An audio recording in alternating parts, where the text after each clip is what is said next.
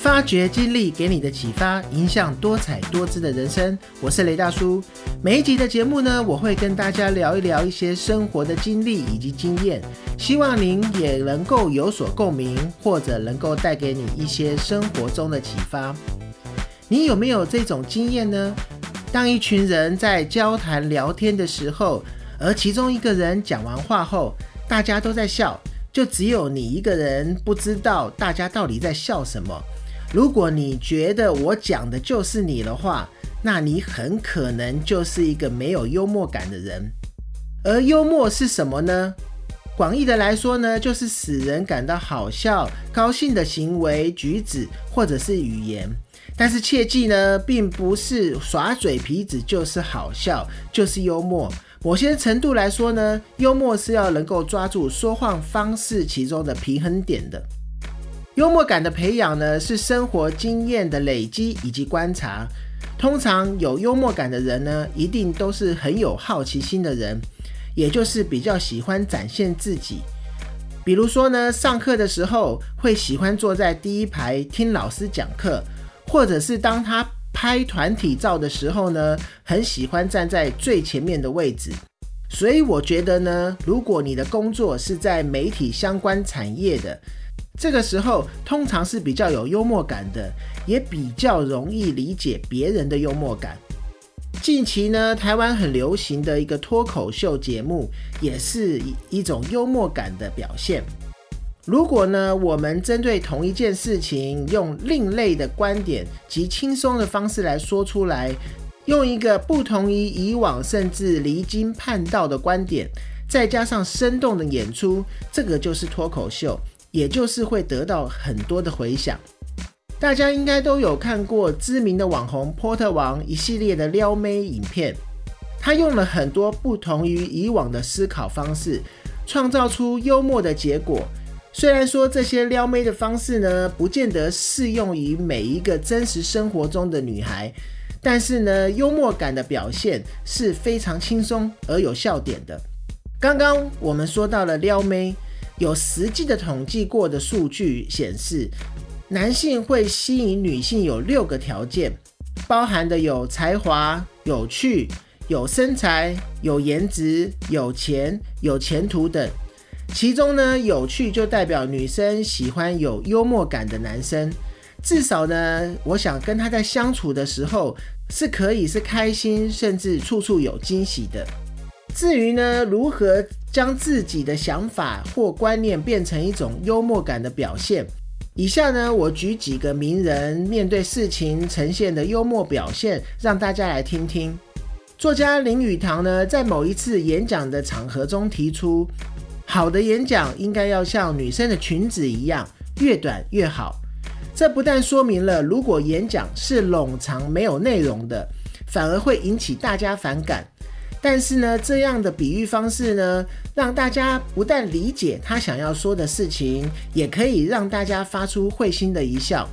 而英国前首相威尔森在一次公众的演说中讲得正起劲的时候，有一位激进的分子大声的打断说：“狗屎，垃圾！”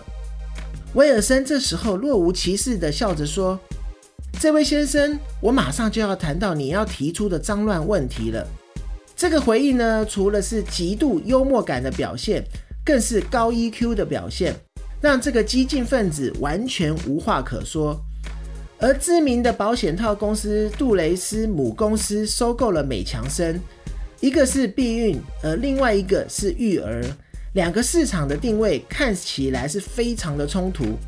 这时候呢，有一个网友就帮他们想了一个广告的标语，说：“那些我们挡不住的小孩。”我们负责养大，这种跳脱文字的纠结以及跳脱情绪上的局限，是一种成功串联的幽默表现。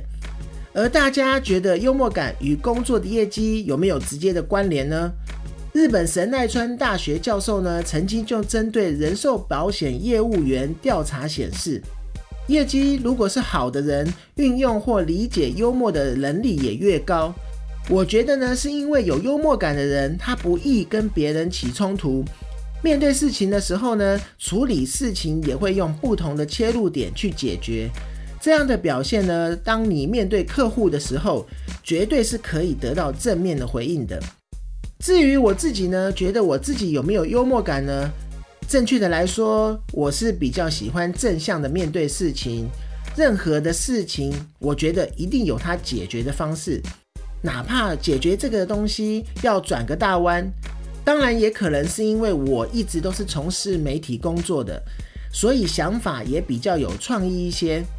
我不敢说我是真的有幽默感的，但至少呢，我不是无厘头的、没理由的搞笑。幽默呢，是一种面对人生的态度。记得呢，我常常与下属在开会的时候，有同事如果提出一些建议，这个时候如果我觉得他的建议不是很适合的，我通常呢不会正面的去直接拒绝，我会告诉他说：“你这个建议呢，我们留到下一次特别专案的时候再使用。”这样的回答呢，让他了解这个建议可能不是很优。但又不会觉得呢心里有不舒服。另外呢，如果我是常常遇到迟到诚信的同事呢，我就会跟他说：如果你能够上班像下班一样的准时，那就好了。让他很清楚的知道我想要表达的内容，但也不会把气氛搞得很僵。我觉得呢，在家庭的相处呢，也是一样。常常呢，有夫妻为了一件小事情，彼此谁也不让谁，都觉得对方应该要让自己，就会吵得面红耳赤。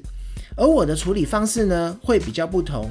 比如说，我会说一些比较没有那么严肃的言语。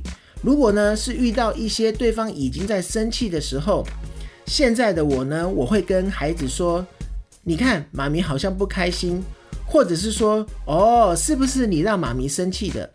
这个时候呢，通常大家都会笑笑结束。不过呢，我当然觉得还是要看这个事情的严重性呐。但可以确定的是，夫妻有一方比较有幽默感的话，吵架是真的很难开始的。最近呢，我看到一篇网络笑话，说老婆问老公说：“如果我被蛇咬，你会帮我把毒吸出来吗？”这个时候，老公立刻回说：“不会。”老婆听了当然就很生气的说：“为什么不会？”老公就说：“因为吸毒是犯法的。”这个回答是非常有幽默的表现。